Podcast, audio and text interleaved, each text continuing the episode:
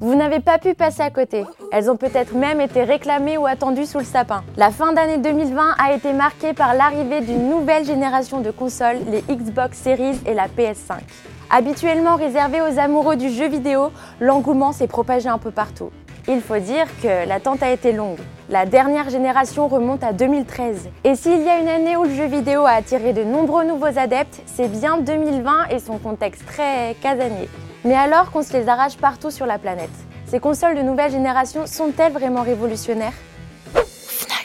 En ces temps, il se passe beaucoup de choses, surtout en matière de technologie. La preuve, en 2013, on pensait que le futur, c'était les Google Glass. Aujourd'hui, les images sont toujours plus belles et la 4K est presque devenue la norme. La PS5 et les Xbox Series s'adaptent et offrent la possibilité de profiter de vos jeux préférés en 4K pour des images toujours plus belles et détaillées. Mais aussi en 60 voire 120 images par seconde pour encore plus de fluidité.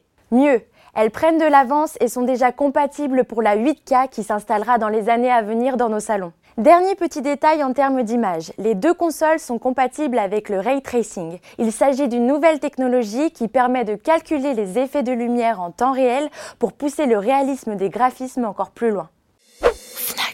Comment toutes ces améliorations sont-elles possibles? Même s'il existe des différences techniques entre les deux consoles, elles utilisent toutes les deux la nouvelle architecture RDNA 2 proposée par la marque AMD pour ce qu'on appelle le GPU, le processeur graphique. Pour le CPU, le processeur qui représente véritablement le cœur de la machine, les deux consoles reposent sur un Zen 2 modifié à 8 cœurs. Encore une fois, il s'agit d'un modèle dernier cri fabriqué par AMD.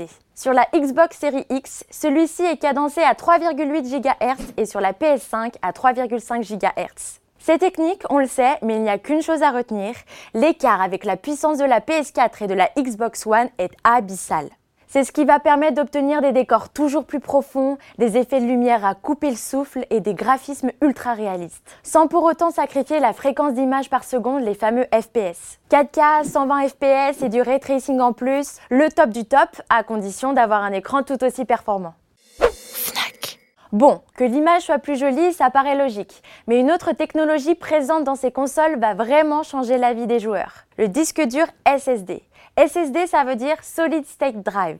Un disque dur classique aura besoin du mouvement des plateaux pour que la tête de lecture récolte la bonne information. Avec le SSD, c'est terminé, exactement comme sur les clés USB. Les temps de chargement sont donc réduits au minimum. Fini les écrans noirs pour passer d'un niveau à l'autre, par exemple. Pour être précis, les Xbox Series et la PS5 sont équipés de disques durs SSD NVMe en PCI 4.0.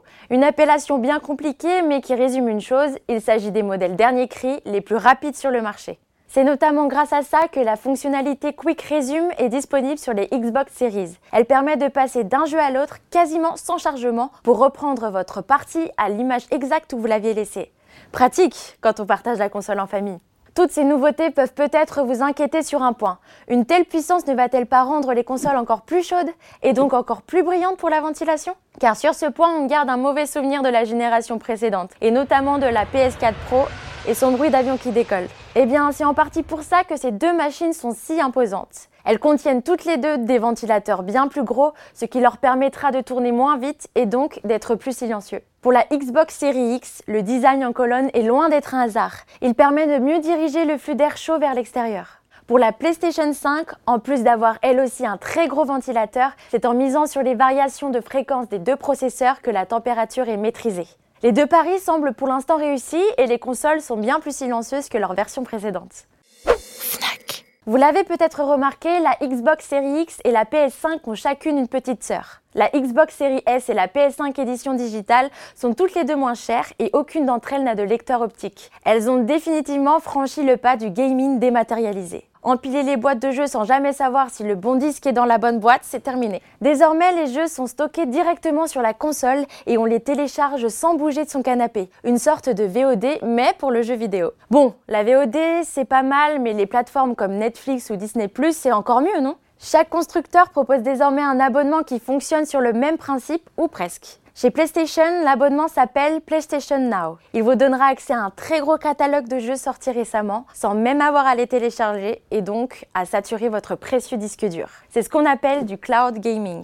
De son côté, Microsoft propose un abonnement, le Game Pass. Il vous donne lui aussi accès à un très vaste catalogue de jeux et même aux meilleurs titres dès le jour de leur sortie. En revanche, il faudra télécharger les jeux auxquels vous souhaitez jouer. En tout cas pour l'instant, car le xCloud, l'offre de cloud gaming de Microsoft, arrive très bientôt.